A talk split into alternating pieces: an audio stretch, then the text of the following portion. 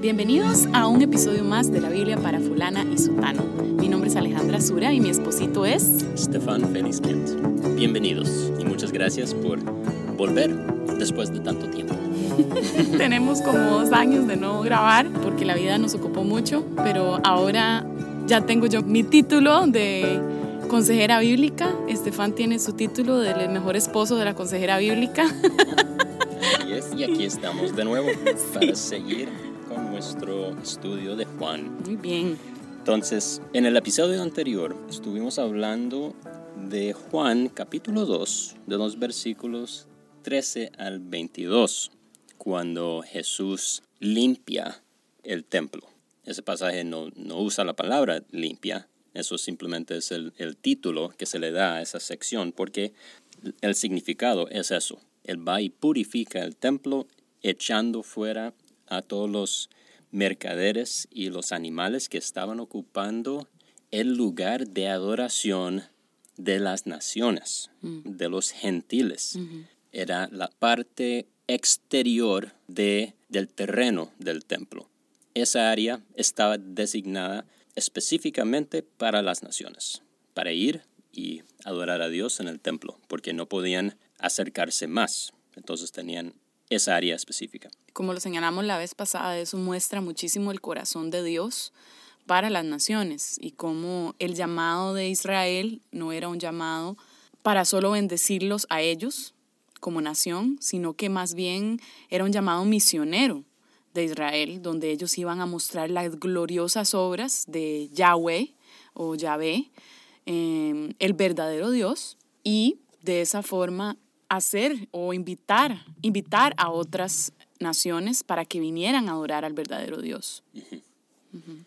Sí, el pueblo de Israel iba a actuar como un imán.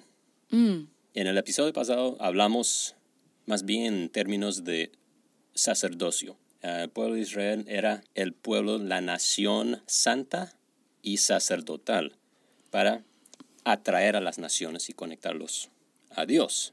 Pero otra manera de verlo es, es como un imán. Ellos debían de atraer a las naciones, al ver las naciones, las bendiciones que ellos tenían, ¿verdad? Cómo su Dios estaba bendiciendo su tierra con cultivos, con cosecha en abundancia, con fertilidad en los seres humanos, entonces muchos hijos, buena salud, riqueza, o sea, prosperidad de todo tipo. Y entonces las naciones vendrían para ver cómo es que lo hacían y qué estaba pasando y así ellos, los israelitas, los dirigiría hacia Dios, los apuntaría a Dios. No estaban haciendo eso, entonces Jesús va y se enoja con ira santa, echa fuera a todo el mundo, limpia, purifica el templo y nos lleva a donde estamos hoy para este episodio. Entonces hoy vamos a empezar en Juan capítulo 2, versículo 23. Mientras estaba en Jerusalén, durante la tierra de la Pascua, muchos creyeron en su nombre al ver las señales que hacía. En cambio, Jesús no les creía porque los conocía a todos. No necesitaba que nadie le informara nada acerca de los demás, pues él conocía el interior del ser humano. Qué interesante.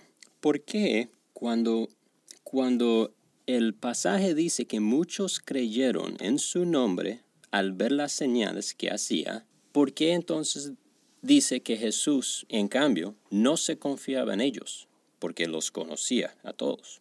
Buena pregunta. Porque algo muy, muy importante de notar en este evangelio en particular es cómo Juan, y yo, yo digo Juan, pero es, entiéndanme que es Juan dirigido por el Espíritu Santo. ¿verdad? Entonces, Y Juan el evangelista, no el bautista. correcto, cual son Juan, dos diferentes. ajá, Juan el autor. Um, y de hecho, a lo largo de este estudio, cuando hablamos de el autor o los autores, um, entiendan que eso se refiere a ambos autores de todo texto de la Biblia, que son el autor divino, Dios, y el autor humano, ¿verdad? Correcto. Y lo cual es muy bonito porque el autor humano, de alguna manera Dios Es un misterio, pero utiliza el estilo, la personalidad, el conocimiento de cada autor humano. Y la diferencia en estilo entre los autores humanos se nota hasta cierto punto en español, pero se, se, nota mucho más en los idiomas originales. Cierto. ¿verdad? Entonces se, pierde mucho de la distinción en la traducción. Pero sí, hay, hay, uno leyendo el griego ve un, una clara, clarísima diferencia entre todos los autores del Nuevo Testamento y, e incluso en el hebreo entre los autores del Antiguo. ¿Verdad? Su gramática, esencialmente. El vocabulario, la estructura de las oraciones, cómo es que hablan. Y es, es como nosotros, español. Yo no hablo igual que tú. decimos las cosas de distintas maneras. Todo se entiende, todo es válido. No es que necesariamente uno esté hablando mal, simplemente es diferente. Claro, y Dios aprovecha la diversidad eh, de la personalidad de los autores humanos para expresar las verdades de él como autor divino. Y eso sí es, es un, un, milagro impresionante. ¿Cómo hace eso? ¿verdad? ¿Cómo él habla a través de los seres humanos sin quitarles su, su personalidad? ¿Por qué dije todo eso? Ah, algo muy importante en, este Evangelio es el uso de la palabra creer y creencia y fe, ese, ese conjunto de palabras. Porque no lo usa igual siempre, igual que mundo. El mundo para Juan significa diferentes cosas. Entonces uno tiene que poner atención al contexto, mucha atención para ver qué quiere decir Juan cuando dice el mundo. Mm. A veces es simplemente el mundo creado, o sea, la creación. A veces es simplemente los seres humanos como tal, sin... Distinción moral ni nada por el estilo. sin juicio moral, sí. Simplemente seres humanos. Y a veces el mundo es la parte pecaminosa de la raza humana en, en oposición a Dios. Entonces aquí la clave es creer y cómo Juan lo usa. Ah, porque para nosotros leeríamos esto en versículo 23 que dice, muchos creyeron en su nombre al ver las señales que hacía y quisiéramos pensar, ah, uy, buenísimo.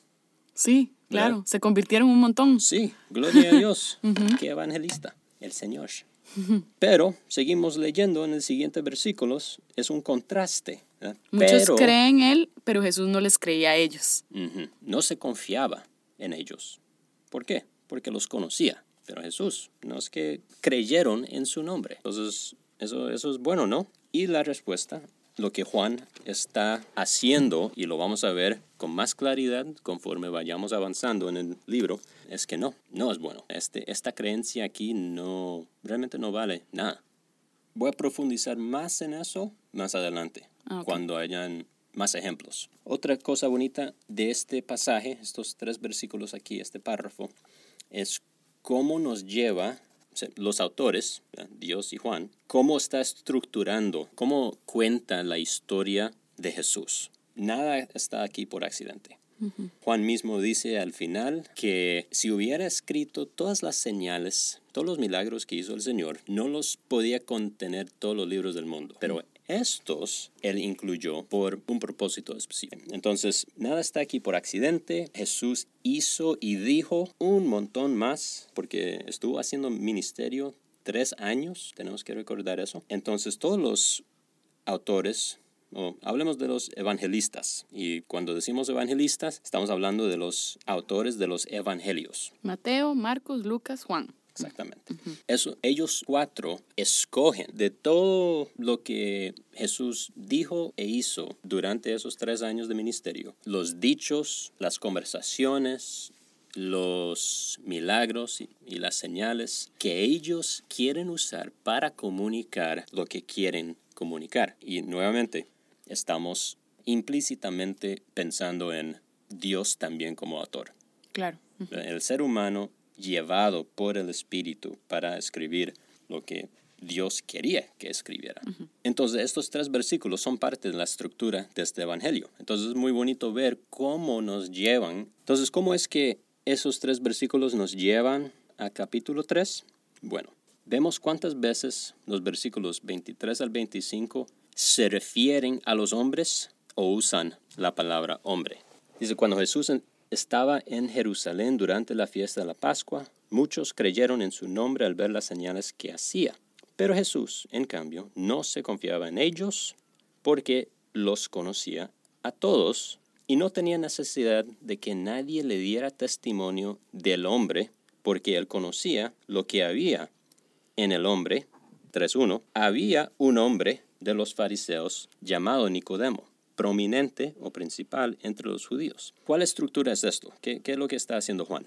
Eh, usa un, una técnica muy conocida y, normal para estructurar o para contar una historia y es mover desde lo general hasta lo más específico. Hmm. Entonces, en capítulo 2, del 23 al 25, viene hablando generalmente... De, todas las personas ahí en el templo. Ajá, de las personas, de muchos y todos. Sí. En los versículos 23 al 25... De capítulo 2. Sigue hablando del ser humano en términos generales, pero usando ahora la palabra hombre. Y esto es donde realmente Juan enfatiza esta estructura, de general a específico, entre el 25 del capítulo 2 y el 1 del capítulo 3. No tenía necesidad de que nadie le diera testimonio del hombre, porque él conocía lo que había en el hombre, había un hombre. Entonces, hombre general y después ejemplo específico. Un hombre, Nicodemo. Qué interesante porque en tu versión, que es la nueva Biblia latinoamericana de hoy, viene eso así. Sin embargo, en la nueva versión internacional dice, había entre los fariseos un dirigente de los judíos llamado Nicodemo. No habla de un hombre. Mm, Esa diferencia es algo entendible dado las diferentes filosofías de traducción. Todas las traducciones principales hoy en día se han hecho por consejos de eruditos, expertos. Y detrás de cada versión hay toda una filosofía de, cómo quieren hacerla. Por ejemplo, si será una versión denominacional o no. Entonces, eso va a afectar cómo se traduce ciertas partes. Por ejemplo, si es católica o es evangélica o si es... Bautista oh, o reformada. y, y, eso, esas diferencias no, esos puntos denominacionales no hacen mucha diferencia en la traducción, pero sí en algunos puntos específicos, mm. lo cual tampoco debería sorprendernos porque toda traducción es interpretación. De hecho, traducción ni siquiera es realmente la palabra apropiada para ni siquiera para hoy, para la gente que traduce hoy, por ejemplo, los traductores son intérpretes. Sí, exactamente. Y por eso yo prefiero usar la palabra versión. ¿Qué versión de la Biblia usas? La nueva versión internacional, no la nueva traducción internacional. Sí, creo que es mejor hablar así de las, de las versiones, porque todos son interpretación y no hay tal cosa como una versión que sea estrictamente y, absolutamente literal. ¿Por qué? Porque así no funcionan los idiomas. El lenguaje humano en los diferentes idiomas no hay equivalencias exactas uno por uno de todas las palabras. Casi siempre una palabra tiene una variedad de significados y de hecho no hay tal cosa como, ah, esta palabra significa tal cosa. Eso tampoco es una manera precisa de hablar. No, una palabra en sí no tiene significado. Palabras solo tienen significado una vez puestas dentro de un contexto. O sea, uno puede decir, sos un caballo. y eso puede significar muchas cosas para alguien, ¿verdad? Desde, dices, sos una bestia, ¿verdad? O le podría estar hablando a un caballo, diciéndole, sos un caballo. O no sé. es un pésimo ejemplo, pero sí. No, no, no, así es. sí. Sí, usamos cosas así muchísimo. Ni nos damos cuenta lo común que es en, en nuestro lenguaje.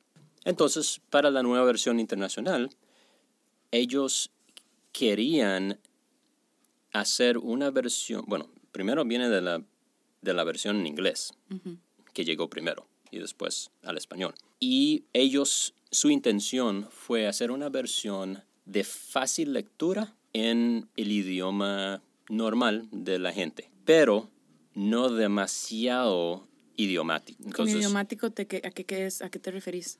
No demasiado informal. Mm, okay. Ah, entonces, mantienen cierto nivel de formalidad, pero con vocabulario y estructura más pegado a cómo la gente habla en la calle. Haciendo eso, como no es buen estilo literario en el español repetir algo tanto, quitan algunas de esas repeticiones ah, para que suene y se lea mejor. Todo eso para decir que la nueva versión internacional quite hombre del 3.1 se entiende la decisión de quitar ese, esa palabra de su versión se entiende porque eso va con eh, su, su, filosofía. de traducción. Bien. Y de alguna manera sí yo creo que mm, tal vez no nos perdemos el significado de fondo de lo que está hablando en, eso, en estos momentos el autor sin embargo, nos perdemos un poquito las sutilezas y los matices eh, literarios que hacen de la Biblia no solo una delicia para el alma, sino también una delicia para el intelecto, ¿verdad? Y para reconocer la perfección, la belleza, las, los diferentes mecanismos literarios que Dios utiliza para que podamos ver lo que Él está acentuando, y Dios no, Dios no nos habla en receta de cocina. Eso es muy lindo, ¿verdad? Eh, bueno, lo hace en algunos, en algunos casos, como en Proverbios, ¿verdad? Donde nos dice esto se hace así, entonces hágalo así, ¿verdad? Pero Dios es mucho más amplio que una receta de cocina. Nos encantaría a veces que nos dijera ABC, D, pero Él no lo hace así porque la Biblia está más, ¿verdad? Está más, es, más cerca, es más cercana a la vida real. Y la vida real está llena de esos matices y bueno, más allá de eso podemos observar el arte de, las escrituras. Al fin y al cabo no perdemos de nuevo el, y hay gente que ni siquiera le interesa, ¿verdad? tal vez observar esas cosas no, no, no le mueve nada, pero hay muchas almas artísticas que cuando leemos algo así y vemos cómo, cómo lo está haciendo Dios, no solo lo que está diciendo, sino cómo lo está diciendo, se convierte en una delicia en diferentes dimensiones. Totalmente. Y además, o sea, no solo es, es parte de, de la belleza literaria, lo cual nuevamente, como cada traducción es necesariamente interpretación, también siempre en, cuando uno hace una interpretación se pierde algo del original. Por ejemplo, Don Quijote. O sea, leer Don Quijote, el original, y leerlo en inglés, no lo mismo. Sin nada que ver el inglés con el original, más allá de las cosas más obvias y más grandes de la historia. Sea, uno sabe lo que está pasando y todo eso, pero, como estabas diciendo, esas sutilezas del lenguaje que lo hace una obra de arte, un clásico, eso mucho se pierde. Y aquí, al quitar, por ejemplo, la repetición, no solo lo afecta como obra literaria y la la belleza de eso, el arte, sino también no nos ayuda a seguir la estructura de la narración, porque es esa palabra y la repetición mm. lo que conecta lo anterior con lo que viene. Mm, qué importante. Porque si no, uno entonces... Dice, cambiamos ya, este, apagamos el switch y seguimos con otro. Exactamente. Sí. O sea, ya veo el, el número 3 grande lo cual significa que nada que ver con lo anterior. ahora es capítulo 3 y ahora está hablando de algún fariseo y bueno, ya otro, otro tema, pero no. Entonces ese hombre de los fariseos, llamado Nicodemo, prominente entre los judíos, ven qué interesante lo que, lo que Juan va a hacer, porque ese, vamos a ver, es un ejemplo de los del versículo 25 bueno, del 23 al 25. Es un ejemplo de los que estaban en Jerusalén y vieron las señales y creyeron, entre comillas, pero Jesús conocía lo que había en el hombre.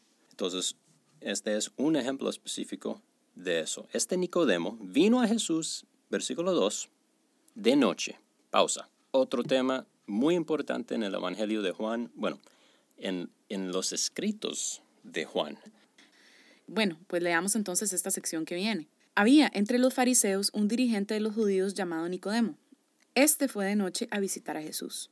Rabí, le dijo, sabemos que eres un maestro que ha venido de parte de Dios, porque nadie podría hacer las señales que tú haces si Dios no estuviera con él.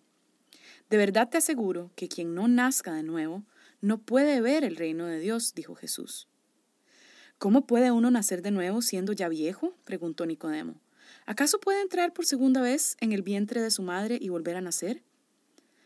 Yo te aseguro que quien no nazca de agua y del Espíritu no puede entrar en el reino de Dios, respondió Jesús. Lo que nace del cuerpo es cuerpo, lo que nace del Espíritu es Espíritu. No te sorprendas de que te haya dicho, tienes que nacer de nuevo.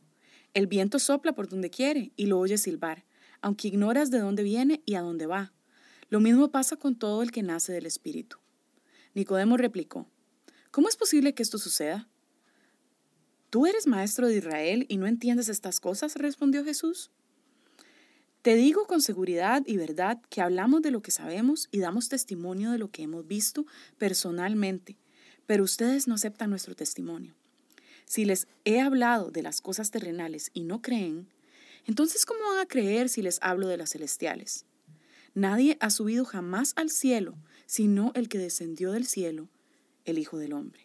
Como levantó Moisés la serpiente en el desierto, así también tiene que ser levantado el Hijo del Hombre, para que todo el que crea en él tenga vida eterna. Entonces, según el versículo 2, este Nicodemo vino a Jesús de noche. Entonces, otro de los temas muy importantes para Juan, que se repite también en sus cartas, es el tema y el contraste entre luz y oscuridad, mm, noche y día. Y aquí vemos nuevamente, porque lo vimos ya en el capítulo 1, el uso de este tema, al resaltar que este Nicodemo vino a Jesús de noche y le dijo, ¿por qué estoy diciendo que este es un es algo que Juan está resaltando? Bueno, porque no es un detalle necesario. La pregunta, siempre leyendo la Biblia debemos hacer preguntas al texto, muchas preguntas de todo tipo. Y si llegamos a la Biblia entendiendo que es la palabra de Dios inspirada y que no hay nada ahí que está ahí por accidente, o todo es intencional, entonces al llegar a Juan capítulo 3 versículo 2, una pregunta que yo me haría es, ¿qué importa que este vino de Jesús de noche? parece un detalle extra. Sí. Entonces, eh, ¿por qué está ahí? Me preguntaría. y el hecho de que está ahí significa que es por algo. No es una casualidad, no fue por accidente o al azar, sino porque quiere decirnos algo con eso, ya que no solo en Juan como autor en los otros escritos de Juan, sino también en, en, la Biblia en general, la diferencia o los temas de luz y oscuridad, día y noche, son bastante importantes. Y la noche es símbolo típicamente de, de la maldad o el pecado, o, cosas por ese lado. Entonces, cuando Juan incluye este detalle de que Nicodemo vino a Jesús de noche.